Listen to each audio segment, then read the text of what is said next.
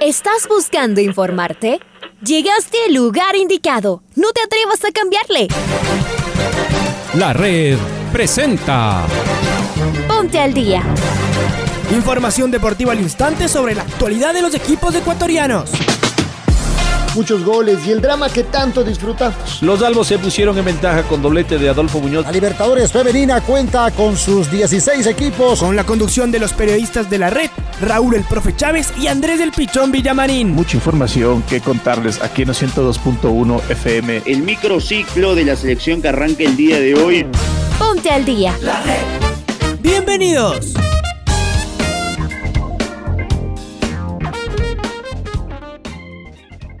Amigos, amigas, hola, hola, ¿qué tal? ¿Cómo les va? ¿Cómo están? Tengan ustedes un cordial y afectuoso saludo. Bienvenidos y bienvenidas a la primera edición del Noticiero al Día de la Red.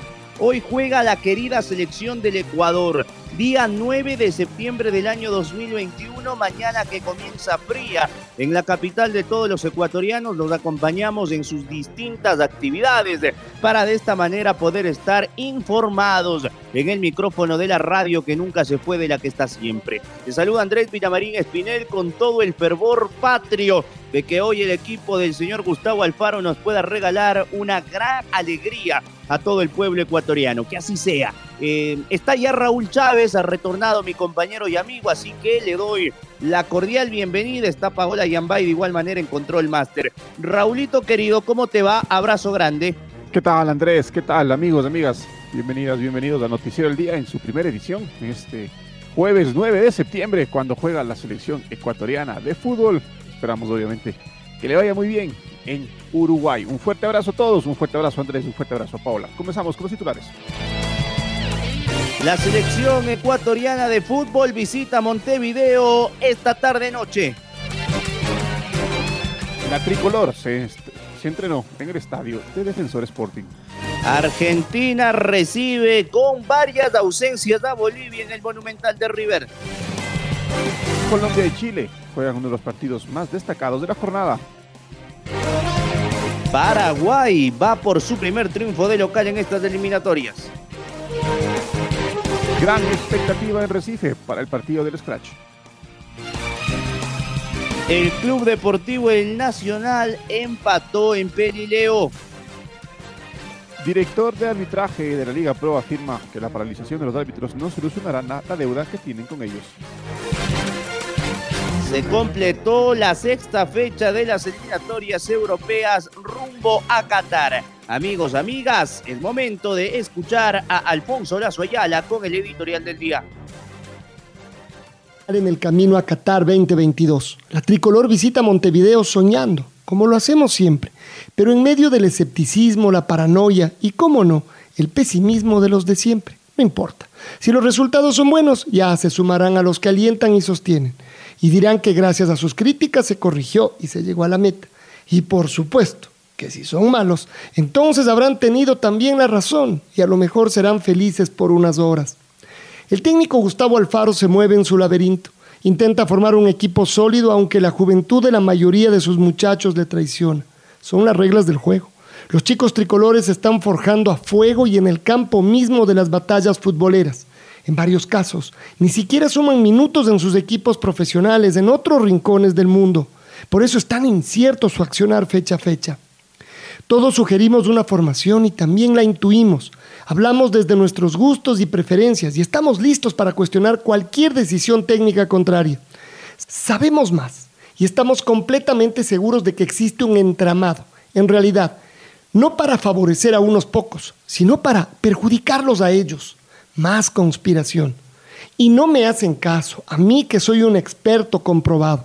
Entonces prefiero preparar la leña, la gasolina y el fósforo. Total, en nuestro país, y el fútbol no se escapa, es facilito armar un incendio. El reto, pues, del profesor Alfaro es que este derrotismo que llega de varios sectores sirva de motivación para los muchachos en cada partido. Uruguay es hoy el rival, pero muy pronto, en octubre, serán Bolivia, Venezuela y Colombia. Todavía queda mucho en disputa y el resto de las elecciones jugando y quitándose puntos entre ellas. Nosotros apostamos por ser optimistas, porque sabemos que tenemos muy buenos jugadores a la altura del resto de equipos. Ya lo han demostrado. Se perderá o ganará por detalles, eso lo sabemos. Y también que nuestra selección quedó vapuleada luego de la Copa América del 2019. La de hoy está en construcción y aunque se mueve contra el tiempo, suma resultados y nos saca alegrías. Yo decido ponerme del lado de los Incapié, Arboleda, Grueso, Pervis, Torres, Castillo, Valencia, Plata, Galíndez, Alfaro y de todos quienes sueñan con estar en el Mundial también.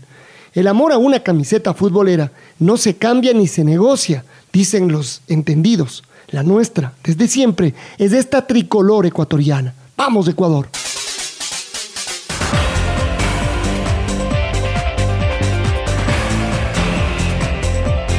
Y así se jugará esta fecha de eliminatorias eh, sudamericanas eh, a las 17.30 en el Campeones del Siglo Uruguay frente a Ecuador, mismo horario en el Defensores del Chaco para el Paraguay-Venezuela. 18 horas, para mí el partido de la fecha, este Colombia-Chile, al igual que el nuestro, el de Uruguay-Ecuador y el de Colombia-Chile que se juega en Barranquilla a las 6 de la tarde en el Metropolitano, son los partidos más destacados. 18 con 30 en el Monumental Antonio Vespucio Liberti, propiedad del Club Atlético River Plate Argentina frente a Bolivia y en Recife con muchísima expectativa, como lo decía Raúl, Brasil frente a Perú en territorio brasileño. Y Ecuador se entrenó en la cancha. En el marco de las eliminatorias sudamericanas, vamos con nuestro compañero Pablo King, quien nos va a ampliar el informe del entrenamiento de Ecuador en la cancha de defensor. Hola, ¿qué tal compañeros, amigos y amigas del Noticiero al Día de la Red? ¿Cómo les va? Aquí está la información de la selección ecuatoriana de fútbol. Este miércoles la tricolor cumplió con el único entrenamiento en Uruguay y lo hizo en la cancha de Defensor Sporting Club y con eso obviamente el equipo de Gustavo Alfaro quedó listo para el enfrentamiento de esta tarde en el estadio de Peñarol frente a la selección uruguaya en la continuación de las eliminatorias mundialistas. La selección eh, ecuatoriana de fútbol posiblemente en su once titular ubique a tres zagueros en el fondo o repita Gustavo Alfaro a cuatro defensores atrás en la saga. En el medio campo también hay la posibilidad de que vayan tres volantes de cobertura. Se habla, por ejemplo, de que estarían como titulares Carlos Grueso, Moisés Caicedo y Fernando Gaibor. El estadio de Peñarol tendrá la capacidad de un 40% en su aforo. El estadio tiene capacidad para 40 mil espectadores, pero estarán presentes 16 mil espectadores en este estadio mirando este compromiso de las eliminatorias sudamericanas. Es decir, que la Asociación Uruguaya de Fútbol completó el aforo permitido para este compromiso internacional. El árbitro brasileño de 40 años de edad, Anderson Daronco, va a conducir el compromiso en la ciudad de Montevideo entre Uruguay y Ecuador en la continuación de las eliminatorias sudamericanas. Hasta aquí la información deportiva, amigos y amigas de la red. Por su parte, hablemos del rival. El capitán de la selección uruguaya, Diego Godín, se ha recuperado satisfactoriamente para recibir Ecuador hoy en el Campeones del Siglo a las 17.30 según publica en su sitio web el diario Ovación de Montevideo, el defensa de 35 años tuvo que abandonar la cancha a los 85 minutos del partido ante Bolivia por una molestia física. Sin embargo, la evolución del capitán celeste fue positiva y sí podrá jugar ante la tricolor. En contraste, Rodrigo Betancourt y Matías Viña ya trabajaron a la par de sus compañeros. El volante de la Juventus había salido sentido en el entretiempo del partido ante Bolivia, mientras que el lateral izquierdo de la Roma no había tenido minutos en este partido por el pero todo indica que estarán a la orden de Tavares el día de hoy, según informó el diario en mención. El público vuelve por primera vez en esta nueva normalidad a los estadios del fútbol argentino. Será para ver a su selección esta noche frente a Bolivia en el Monumental del Club Atlético River Plate.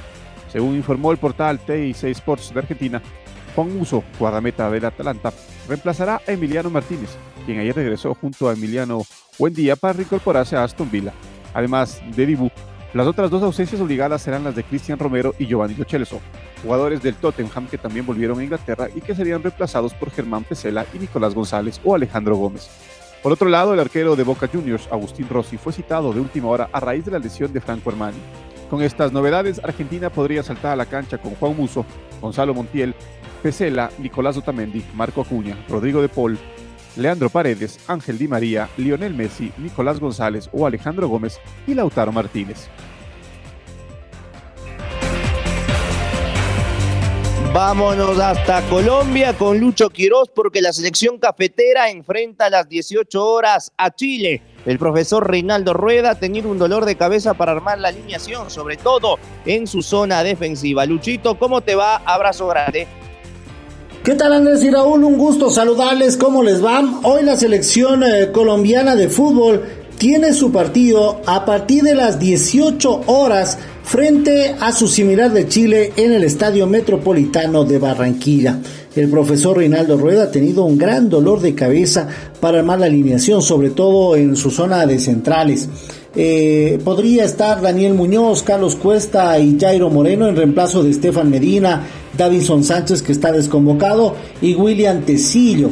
Así también ingresaría a jugar Juan Fernando Quintero, quien tuvo ya 45 minutos, recordemos, frente a Bolivia, y Luis Díaz, quien remató el partido en Asunción. Este serían, o estos serían los cambios que tenga el profesor Reinaldo Rueda para enfrentar a los eh, chilenos. ¿Cuál sería el 11 titular? Ospina, Daniel Muñoz, Carlos Cuesta, Oscar Murillo y Jairo Moreno, Mateus Uribe, Wilmar Barrios, estaría Juan Guillermo Cuadrado, Juan Fernando Quintero y Luis Díaz, y adelante estaría Miguel Borja. Este, este sería el once titular del profe Rueda. Un abrazo.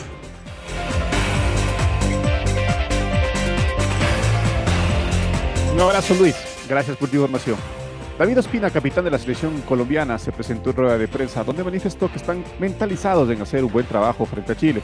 Saben los jugadores que van a tener al frente, pero deben hacer respetar su localidad. Escuchemos lo que dijo David Ospina del juego con Chile, sabemos lo que, lo que Chile, los jugadores que tiene, los conocemos, entonces ahora es focalizarnos, prepararnos de, de la mejor manera para, para afrontar este, este juego y, y, poder conseguir una victoria. Yo creo que el respaldo total porque son jugadores eh, que vienen haciendo las cosas muy bien en, en sus clubes. Oscar viene a hacer dos grandes presentaciones eh, en Bolivia, en Paraguay. Eh, Carlos en, en Bélgica, el mismo Andrés en, en, Millonarios. Creo que son jugadores importantes jugadores que, que si están en, en, la selección son porque tienen grandes condiciones para, para afrontar cualquier situación, cualquier partido y al final todos tienen esa, esa gran confianza de, de poder hacer las cosas de muy buena manera. Y vamos con el rival de Colombia, con eh, la selección de Chile. El director técnico que está en la cuerda floja, Martín Lazarte, opina al respecto del partido esta tarde en Barranquilla. La condición general del equipo es buena. Los casos de Isla y de Aranguis no son, no son exactamente iguales, más allá de los cansancios. En el caso de Aranguis había un golpe, que es un poquito lo que bueno, lo ha tenido en estos días con algún tipo de entrenamiento de manera específica, aparte del resto. Pero bueno, somos optimistas que pueda competir, así que a priori, aparentemente somos optimistas que vamos a poder disponer de todo el grupo. El caso de Eduardo, bueno, es un, una baja importante, nosotros confiamos muchísimo en él, yo creo, creemos todos que ha tenido un repunte muy importante desde el punto de vista deportivo, incluso a, a tra otra faceta de su propia de su propio digamos de su propia relación con el, con el deportista no está mucho más delgado está entrenando muy bien eh, realmente es una, es una baja importante. Y además esto se suma a las bajas de Alexis y de Brereton. Entonces lógicamente hace que vamos a tener que buscar alguna otra alternativa. Tenemos algunas específicamente no digo iguales, pero similares en lo que refiere a la posición, pero podríamos de repente pensar también en alguna otra idea, ¿no? en algún otro futbolista que jugara como falso centro delantero. Todavía eso no lo tenemos definitivo. Y Paraguay recibe a Venezuela buscando el, primer triunfo como local en estas eliminatorias. El técnico Eduardo Berizzo descartó que renunciará a su cargo. Estamos con Freddy Pasquel, quien nos va a ampliar información. Freddy, buen día. Hola, ¿qué tal amigos? Eh, muy buenos días a nuestros compañeros también acá en el Noticiero al Día sobre la selección paraguaya de fútbol que el día de hoy recibe a la selección de Venezuela en una nueva fecha de eliminatorias sudamericanas. Mucha presión, muchas críticas al técnico Eduardo Berizzo por los malos resultados todavía no conoce la victoria en estas eliminatorias. En condición de local, el cuadro albirrojo que querrá romper esos malos números que por ahora eh, conserva eh, jugando en el estadio Defensores del Chaco, donde ha dejado escapar varios puntos. Recordamos, fechas atrás empató apenas 2 a 2 con Bolivia y el último domingo igualó nuevamente en casa frente a la selección de Colombia en el empate 1 a 1. Se ha hablado mucho de la posible salida, se ha especulado la renuncia o la salida del técnico Eduardo Berizzo, a lo que fue claro en el, el último contacto con los medios de comunicación de Paraguay, que no va a renunciar después del cotejo ante Venezuela. Así las cosas, entonces, la selección guaraní que recibirá su similar de, de, de Venezuela, tiene cuatro bajas, recordemos, la selección eh, guaraní con las ausencias de Jorge Morel, el zaguero Gustavo Gómez, también Piris Damota y el delantero Antonio Sanabria. Esta información entonces, compañeros, vuelvo con ustedes hasta estudios. Freddy, abrazo grande para ti. Es momento de meternos con el otro partido de la fecha entre peruanos y brasileños. Gianluca Lapadula, el delantero de la selección que dirige el Tigre Gareca, opina sobre el partido y sobre el momento de su selección. será un partido muy difícil, pero yo con este grupo me, siento que podemos lograr cualquier resultado en cualquier cancha. No, me, me, gusta la unión de este grupo y más me gusta la gana que tenemos de, de ganar cualquier partido.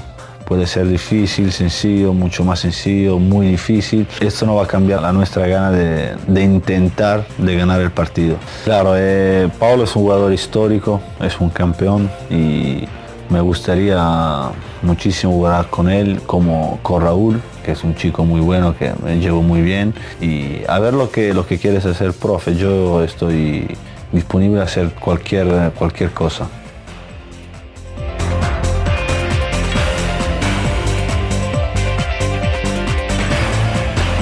Y es momento, es momento ahora de escuchar al lateral Danilo del quadro de Brasil. Não, mudou a perspectiva no Peru, muito pelo contrário, eu dei essa resposta há algum tempo. Apesar de o Brasil ter vencido a maioria dos, dos últimos confrontos, é uma equipe que dificulta muito para nós, porque é uma equipe que tem bom pé, é uma equipe que tem posse de bola, tem uma organização no meio onde os jogadores são jogam muito curtos, então é difícil de pressionar quando os passes são muito curtos.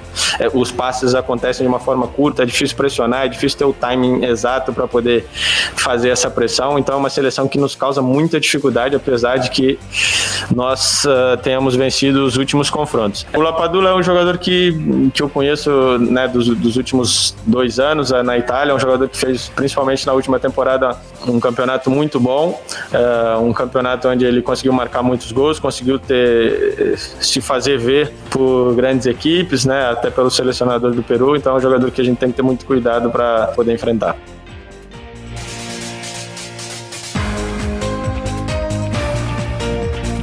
Dejamos eh, las eliminatorias y nos metemos con la actualidad del fútbol nacional. En la Serie B hubo actividad deportiva y el Club Deportivo El Nacional empató 1-1 ante Chacaritas en su visita a Pelileo por la trigésimo primera fecha de la Liga Pro Betcris Serie B.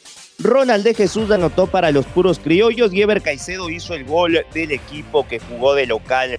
Los criollos se adelantaron en el marcador a través de un tiro desde los 12 pasos. Del jugador con más experiencia en el equipo tomó la responsabilidad del cobro. Con un remate a la mano izquierda del arquero rival, Ronald de Jesús engañó al portero y anotó 1-0. El guardameta rival no salió ni en la foto. A los 62 minutos salió expulsado Adrián Cela y los criollos tuvieron que cambiar su predisposición en la cancha cuando faltaban algo de 20 minutos. Ever Caicedo igualó el partido. Unos minutos después, Jorge Detona también recibió la tarjeta roja en el equipo eh, local. Con este resultado, el Nacional sumó 53 con la victoria de Gualaceo. El equipo azuayo está ya a tres unidades del rojo.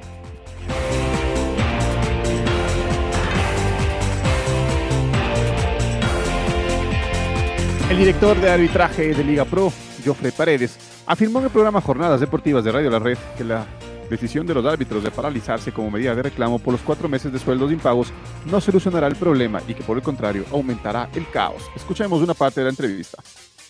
hay una mala percepción de parte de, los árbitros, ¿no? Eh, históricamente eh, ha habido esto de, los reclamos, que eso jamás se lo podríamos negar, peor sabiendo y aceptando la deuda que existe, ¿no? Eh, pero en anteriores ocasiones, cuando ellos se han ido a la huelga o al, paro o, al parar sus actividades, efectivamente se les ha cumplido lo que ellos han exigido. ¿no? Este, eso en las administraciones anteriores, pero se les explicó que en esta ocasión en particular eh, lo, que le estamos diciendo es la realidad. En esta semana, en estos días, no hay flujo para poder pagar sus exigencias eh, y no, no, no podemos parándose, o sea, yendo a la huelga, no va a hacer que eso cambie, más bien va a empeorar la situación. Entonces creo que esa es la parte que ellos no terminan de entender porque creen que si es que se paran, bueno, la plata va a venir y se les va a pagar. Y, la realidad es que lamentablemente, nosotros quisiéramos que, sea otra la realidad, pero la realidad actual del fútbol ecuatoriano, como ustedes saben, es una realidad muy, muy complicada. Y lamentablemente el hecho que ellos paren eh, no va a ser que el problema financiero que ellos tienen se solucione. ¿no? Y ese es más que nada el mensaje que yo, yo les he dicho a ellos, les comuniqué a ellos fin de semana que hubo en Guayaquil una capacitación para los árbitros de la Serie A, pero tenían ya la decisión tomada de simplemente que si no se les pagaba todo, eh, se paralizaban.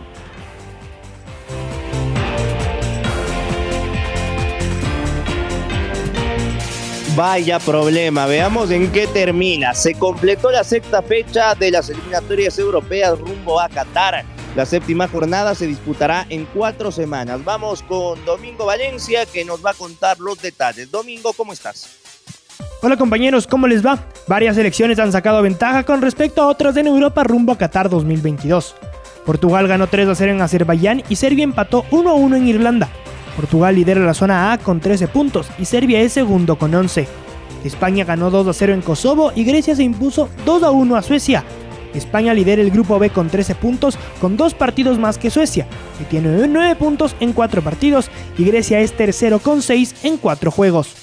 Italia le ganó 5-0 a Lituania y lidera la zona C con 14 puntos en 6 partidos. Suiza tiene 8 en 4 juegos. Después de dos empates, Francia volvió a ganar. Se impuso 2 0 a Finlandia en Lyon. Los galos lideran el grupo D con 12 puntos en 6 partidos, Ucrania con 5 puntos en 5 partidos y Finlandia también tiene 5 en 4 partidos. Bélgica le ganó 1 a 0 a Bielorrusia de visitante y está a un punto de clasificar a Qatar. Tiene 16 tras 6 partidos. República Checa con 7 puntos en 5 encuentros y Gales con 7 en 4 juegos se están peleando por el lugar en el repechaje de la zona E. Dinamarca sigue con paso firme y goleó 5 a 0 a Israel. Los daneses son primeros de su grupo con 18 puntos de 18 disputados. 6 victorias, 22 goles a favor y 0 goles en contra. Escocia es segunda con 11 puntos en el grupo F. En el grupo G, los Países Bajos golearon 6 a 1 a Turquía y Noruega se impuso 5 a 1 a Gibraltar. Los dos tienen 13 puntos tras 6 juegos. Turquía está cerca con 11. En la zona H, Croacia le ganó a Eslovenia y Rusia venció a Malta. Croatas y rusos tienen 13 puntos. En el grupo I, Inglaterra es líder con 16 unidades tras su empate en Polonia. Albania se impuso 5 a 0 a San Marino y es segunda con 12 puntos. Finalmente, Alemania le ganó 4 a 0 a Islandia en Reykjavik y gobierna el grupo J con 15 puntos. Armenia es segundo con 11. La próxima jornada eliminatoria se jugará en la fecha FIFA de octubre. Informó para el Noticiero al Día Domingo Valencia. Compañeros, volvemos con ustedes de Estudios Centrales. Gracias, gracias Domi, un fuerte abrazo y un momento de escuchar el gol del recuerdo. El gol del recuerdo. El 9 de septiembre de 2009, Ecuador visitó a Bolivia por las eliminatorias mundialistas en el estadio Hernando Siles de La Paz. La tricolor se impuso 3 a 1, lo recordemos del tercer tanto, ecuatoriano, obra de Cristian Chucho Benítez, con los relatos de Alfonso Lazo Ayala y los comentarios de Reinaldo Romero. Marcelo Lizaga la saca, sin embargo, el jugador García gana Alejandro Castillo y Cristian Novoa que le engancha. Allá va Antonio, Antonio en el mano a mano con Bejarano, lo hace retroceder. Se vete Antonio, Antonio en el área, Antonio Valencia, el arquero no puede, gol de Cristian. ¡Gol! ¡Gol!